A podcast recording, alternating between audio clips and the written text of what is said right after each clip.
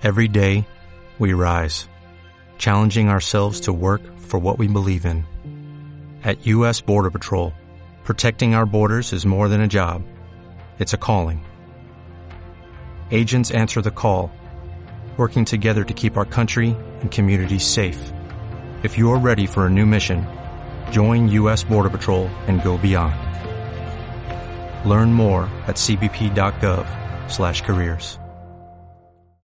Queremos dar la cordial bienvenida a la señora ministra coordinadora de Desarrollo Social, Cecilia Vaca Jones. La invitamos para pasar revista a algunos temas de interés para que ustedes, miles de oyentes de Ecuador Radio, se enteren de la política social que lleva a cabo el gobierno, con algunos ingredientes quizás en coyuntura, como fue eh, la última ley orgánica para la justicia laboral y reconocimiento del trabajo en el hogar, la afiliación a las amas de casa, con algunas observaciones y hasta críticas respecto de una tarea que ha venido cumpliendo el Estado ecuatoriano durante más de 72 años, como fue el financiamiento con el 40% de las pensiones jubilares a través del Instituto Ecuatoriano de Seguridad Social. Esto por reforma tanto al Código del Trabajo cuanto a la ley eh, del IES que está vigente desde el 30 de noviembre del 2001, con algunas disposiciones en suspenso por determinación durante algunos años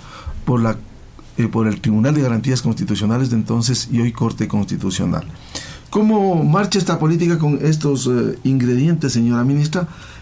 Con un hecho adicional, tuvimos la ocasión de ver un debate muy ilustrativo en Flaxo, en donde participó la señora ministra, pero también quienes han estado vinculados de alguna manera al tema de la seguridad social, como la doctora Carmen Corral, que fue intendenta nacional de seguros de la Superintendencia de Bancos, eh, y también un técnico catedrático de la Universidad San Francisco de Quito, un técnico reconocido, director de actuaria, el actuario Rodrigo Ibarra.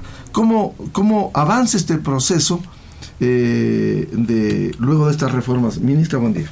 Muy buenos días, Miguel, queridos ciudadanos. Bueno, en efecto, para nosotros esta ley constituye un hito importante en materia de seguridad social. Insistir la materia de seguridad social, y, Miguel, si tú participaste en los distintos foros académicos que tuvimos, es una materia compleja y por ello implica también tener un debate con conocimiento de la materia para poder entender muchas aristas de, de, la seguridad social. ¿no? En, este caso, insistir en que esta reforma que se ha hecho a la ley de seguridad social busca en un primer momento eh, generar las distintas condiciones que permitan acceder a nuevos colectivos de la seguridad social.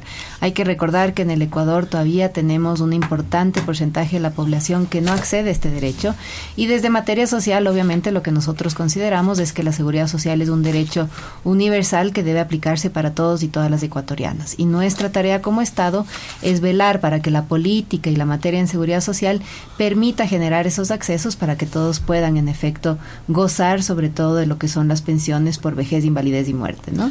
Quizás, ministra, ha habido, eh, luego de la aprobación en la Asamblea de esta ley orgánica para la justicia laboral y reconocimiento del trabajo en el hogar, incluso acciones de demanda de inconstitucionalidad ante la Corte Constitucional con algunos argumentos. Sabemos eh, cómo funciona la pirámide jurídica.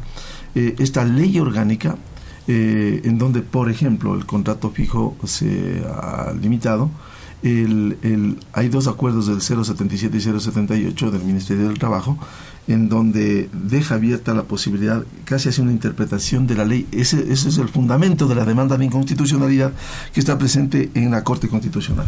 Bueno, siempre habrán personas que pueden estar, eh, ser opositoras a, los avances de que nosotros estamos planteando en materia de derechos. Eso están en, en su derecho de, verlo así. Sin embargo, nosotros defenderemos siempre lo que estamos haciendo. Eh, insistir sobre todo en, en materia tanto laboral como de seguridad social. Nosotros lo que buscamos es generar mejores condiciones para que los ecuatorianos podamos en efecto gozar de las mismas oportunidades y acceder a los mismos derechos, ¿no? Entonces, eh, insistir, por ejemplo, en materia de seguridad social, eh, en efecto, la ley del 2001 restringe mucho ese derecho a la seguridad social eh, aplicado para todos y hay que recordar que en la nueva constitución se plantean otros principios alrededor de la seguridad social, ¿no? Hay principios fundamentales como la universalidad, la solidaridad, la obligatoriedad que debe generarse en un sistema donde lo que buscamos es que todos y todas puedan puedan acceder a la seguridad social. Pero cuando tú empiezas a mirar qué pasa con la población económicamente activa en el Ecuador, por qué solamente el 50% de la población accede a la seguridad social, qué está pasando con ese eh, con el resto de la población, por qué no pueden acceder, cuáles son las dificultades eh, que tienen esas eh, personas que trabajan, que contribuyen al desarrollo productivo del país, pero que no acceden a este derecho. Entonces ahí es que nosotros desde el Ministerio Coordinador de Desarrollo Social iniciamos a hacer una serie de análisis y caracterizaciones de quienes están quedando por fuera de este derecho. Y por eso la incorporación, por ejemplo, del colectivo de las damas de casa, que representan alrededor de un millón quinientos mil, es un colectivo importantísimo que toda la vida ha sido excluido de este derecho y sin embargo ha contribuido de forma importante al desarrollo productivo y social de nuestro país. Entonces, ¿cómo no generar distintos incentivos para que estas personas también puedan acceder a la, seguridad social? Eh, nosotros defendemos eh, de sobremanera los derechos que están plasmados en nuestra Constitución y obviamente en este primer momento hacemos eh, un trabajo y un avance importante para incorporar a un colectivo importante. Ahora, ministra, ¿quiénes han presentado demandas, no solo sectores sindicales? Voy a citar en casuística, hay un abogado laboral que fue incluso miembro de la Corte Suprema de Justicia, eh, juez temporal, el doctor Iván Nolivos. Él, no se ha calificado como opositor, sino un técnico en lo laboral que ha presentado la demanda con argumentos que ha exhibido en la Corte Constitucional. No necesariamente él eh, eh, ha sido un opositor.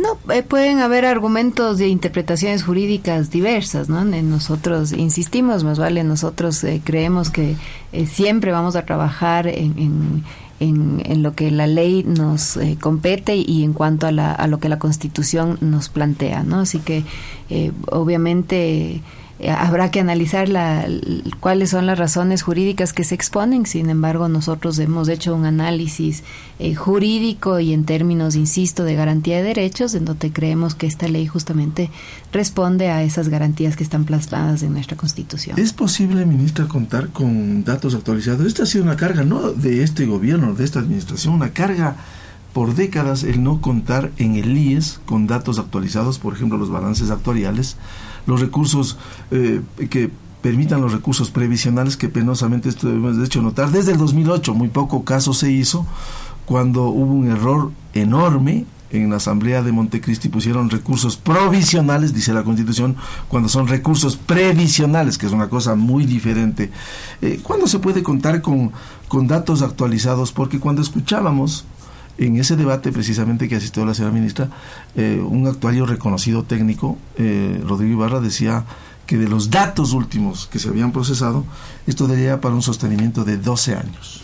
Sí, bueno, Rodrigo Ibarra, de hecho, es, eh, a través de su empresa actuaria, hizo un análisis eh, eh, o un estudio actuarial donde obviamente eh, lo que yo le planteé justamente ese día es que, por ejemplo, ahí hubieron supuestos que no habían sido actualizados, como supuestos tan importantes como el número de afiliados a la seguridad social. El, eh, el, el, ingeniero Ibarra había utilizado, me parece que alrededor de dos millones de afiliados, cuando en realidad en este momento somos más de tres millones cien mil. Eh, ni siquiera el 2012, creo que él usó datos del 2010, pero, pero está bien, digamos, eh, básicamente lo que te hacen los estudios actuariales es plantear tendencias, te permiten tener proyecciones para la toma de decisiones. Eh, sin embargo, la intención en este momento es contar con un estudio actuarial que te permite incorporar justamente todas estas reformas que se han hecho en este momento, considerar justamente que en este momento tenemos más de 3 millones 100 mil afiliados, el, el ajuste de las pensiones por inflación, que también le da muchísima sostenibilidad al sistema, el, eh, todas estas cosas son eh, supuestos que hay que considerar un modelo actuarial. Entiendo que el IES está justamente validando este estudio para poder hacerlo público. Recordar que hay una serie de pasos, estos estudios tienen que ser auditados, obviamente, y una vez que están auditados, esto se, se publica en la superintendencia. ¿no?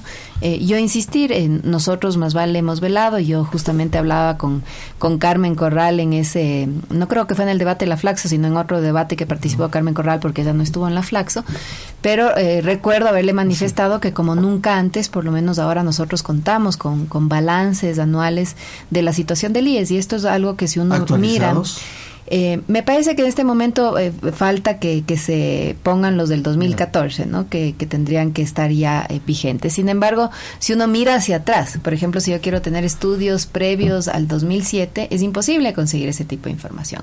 Insistir, yo creo que la información siempre los ecuatorianos tenemos que trabajar y velar porque cada vez más tengamos información confiable, actualizada en todas nuestras distintas instancias de control. Me parece que eso es nuestro derecho como ciudadanos y obviamente para nosotros también como parte del Ejecutivo es la información que también nos permite eh, usar información oficial para cualquier tipo de análisis que estamos haciendo. Por tanto, ministra, este momento no se cuenta con un balance actuarial actualizado al 2014. Ahí el balance actuarial se está auditando el balance actuarial para que eso se pueda eh, poner en, en, conocimiento público, ¿no?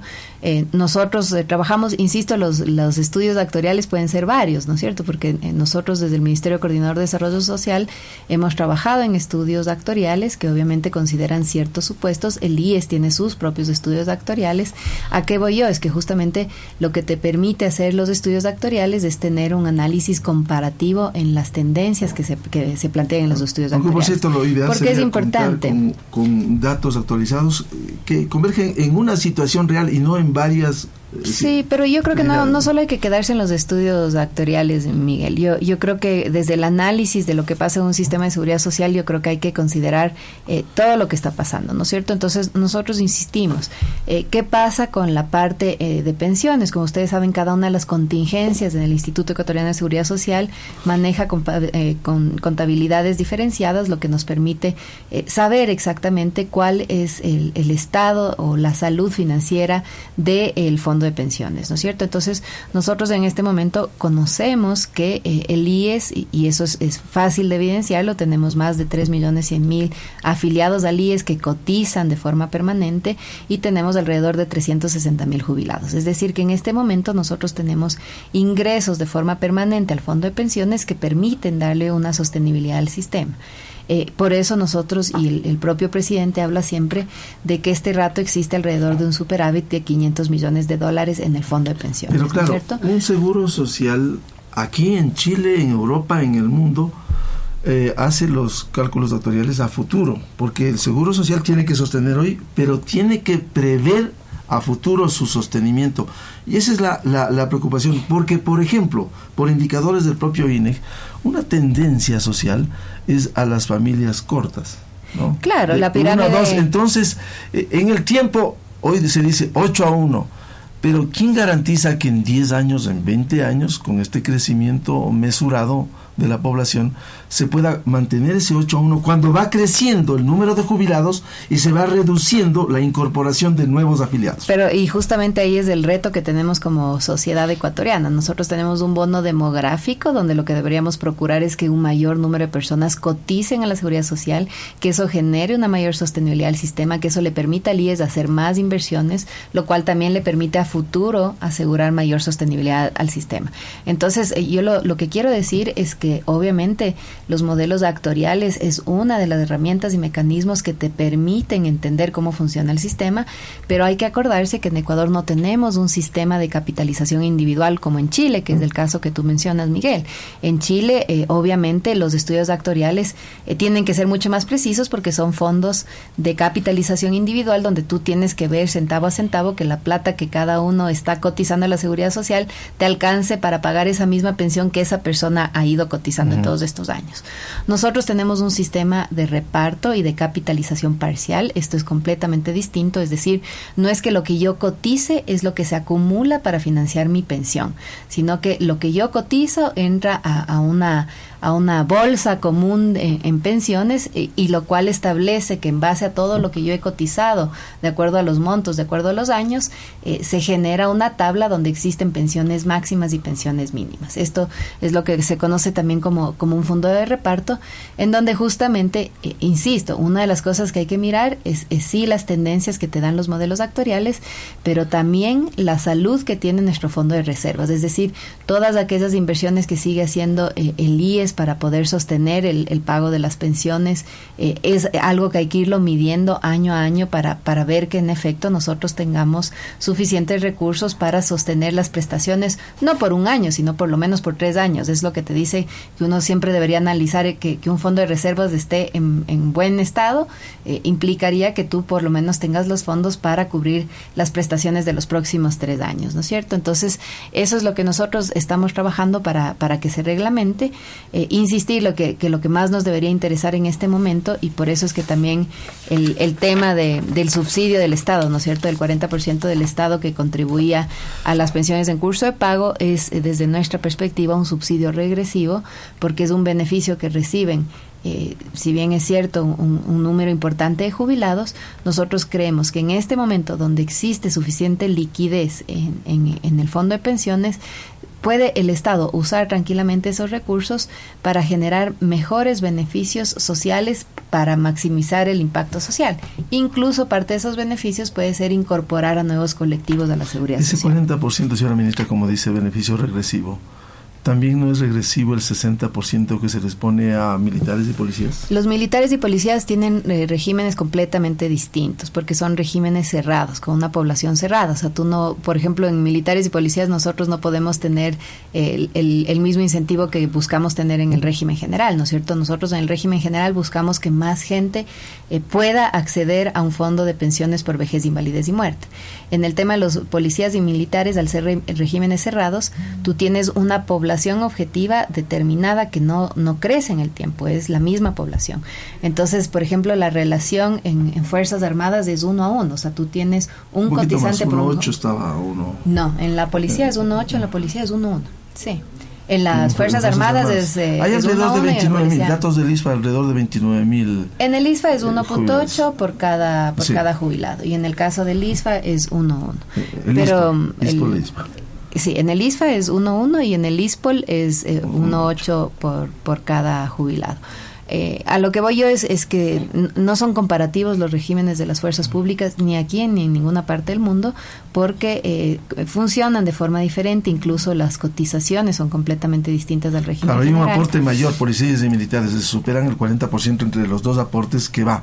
Sin embargo, en el tema de pensiones jubilares, es hay un hay, un régimen mucho muy diferente entre las pensiones con las que salen los señores oficiales o gente de tropa y los señores del IES con una circunstancia.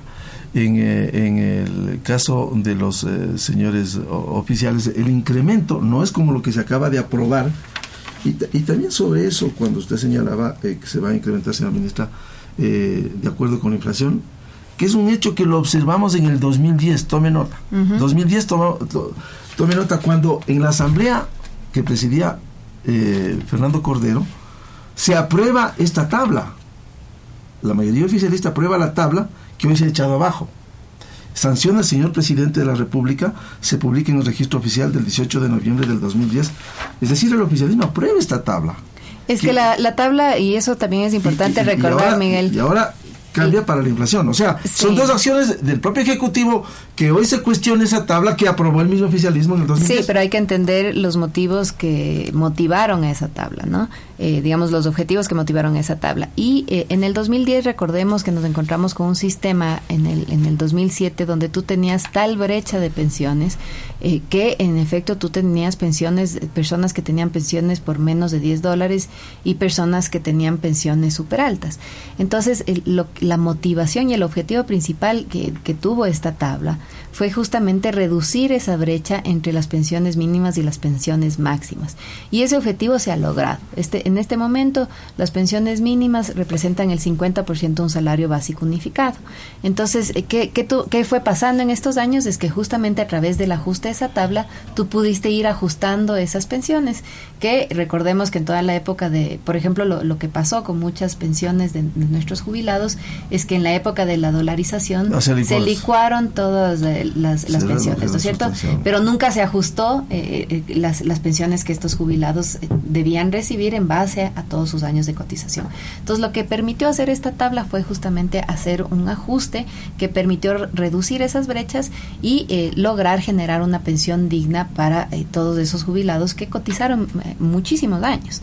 Esa función se cumplió, ese objetivo se cumplió. Entonces ahora eh, implica, y, y, hay que recordar, no es que porque uno hace reformas de la seguridad social en un determinado año nunca más lo vuelves a hacer. Todos los sistemas de seguridad social implican reformas paramétricas de forma constante. Por lo que mencionaba usted antes, la, la, la demografía de, de cada país va cambiando, ¿no es cierto? Nuestra pirámide poblacional en el Ecuador en este momento tenemos un bono poblacional, es decir, tenemos una población joven que está en edad de trabajar, en edad de cotizar a la seguridad social.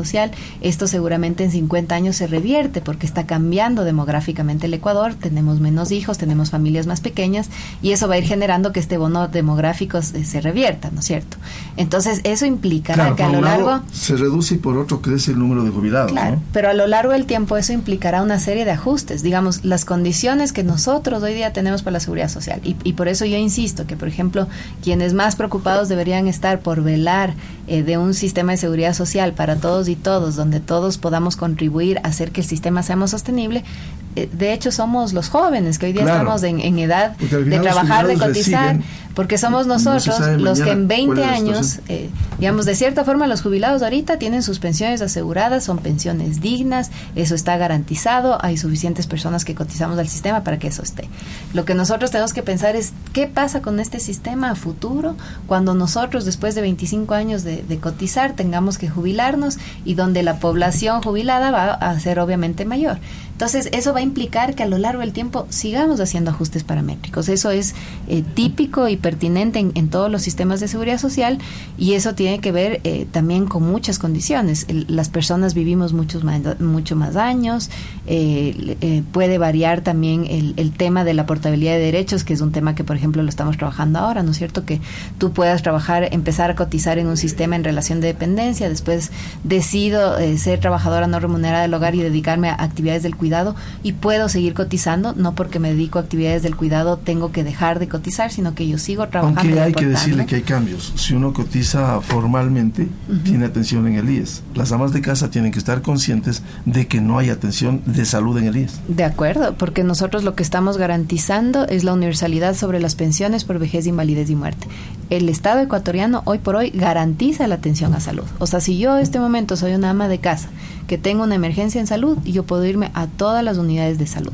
Si es que yo hoy por hoy soy un, una ama de casa que quiero jubilarme, no tengo ninguna pensión, ningún derecho a una pensión. Entonces lo que nosotros estamos generando en este momento es ese derecho a que una mujer pueda también acceder a una pensión por vejez, invalidez y muerte. No es solo por vejez, porque ojo que también es por invalidez y por muerte. Claro que eso no se hizo con los hijos, que es otra de las observaciones que se ha hecho cuando se incorporó eh, la atención de hijos menores de edad a la atención en el IES, creció la demanda y más allá del mejoramiento que es evidente que ha tenido el IES en materia de salud, no creció en esa dimensión y por eso de alguna manera ha, ha, generado esta mayor demanda frente a la oferta que ofrece el IES. Allí sí se incorporó sin ningún tipo de aporte a los menores de, de edad. Sí, fue un, una reforma que se hizo también en el, en el 2010. Y, y, sin, sustento eh, técnico, porque siempre pedimos cuál era el sustento técnico, no hubo sustento técnico para eso, ¿no? Eh, entiendo, entiendo en su momento, sí entiendo en, en su momento Ramiro González eh, presentó también un, un, un, estudio técnico. Yo, yo sí creo que eh, en términos de cuál es la capacidad de oferta de servicios de salud del IES, eh, hay que tener mucho cuidado en, cómo tú garantizas esa contingencia.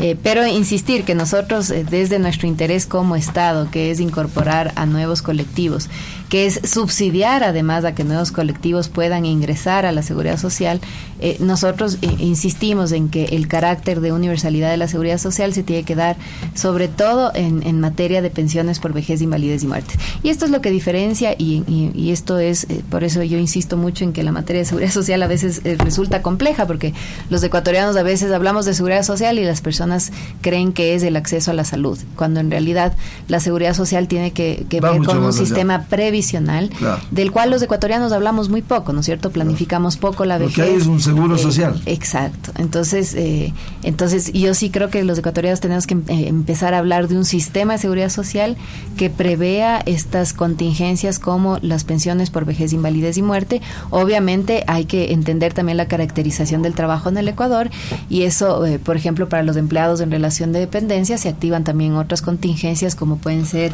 eh, la contingencia por riesgos del trabajo, la contingencia por desempleo, que son contingencias que también estamos trabajando. Ahora, el sistema de seguridad social que habla la señora ministra, efectivamente, es un mandato constitucional de una constitución que está vigente desde el 20 de octubre del 2008 y que no se ha podido cumplir. Quizás aquí hemos formulado una crítica muy constructiva.